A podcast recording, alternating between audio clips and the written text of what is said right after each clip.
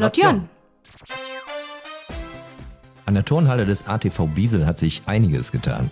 Lange Zeit war die große Außenwand der Halle mit Schmierereien, Graffiti, dummen Sprüchen übersät, bis ATV-Vorsitzender Norbert Bühning mit vielen Vereinskameran zur Tat schritt und der gesamten Fläche einen neuen weißen Anstrich gab.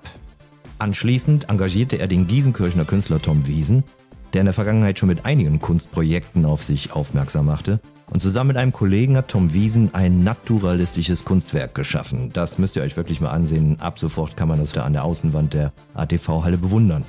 Ist zwar noch nicht ganz fertig, aber trotzdem war die Resonanz von den Passanten heute schon mehr als positiv. Entsprechend ist Tom Wiesen nach dem ersten Tag mehr als zufrieden. Ja, schon ganz schön weit gekommen. Also wir zwei sind sehr zufrieden, haben eine Menge tolle Gespräche geführt, eine Menge gutes Feedback bekommen. Also ich glaube, kommt schon flächendeckend bei den Leuten hier gut an, dass ein bisschen Farbe ins Dorf kommt.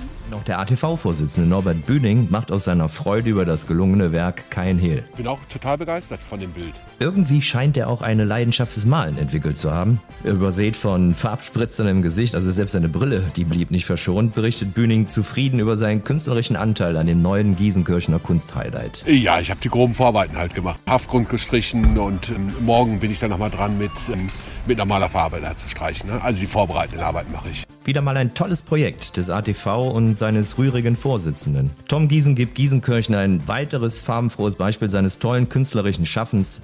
Und Lotjon freut sich über seine Audiopremiere. Besuchen und abonnieren Sie Lotjon auf Facebook, bald auch auf Instagram und unter lotjon.de. Lotjon.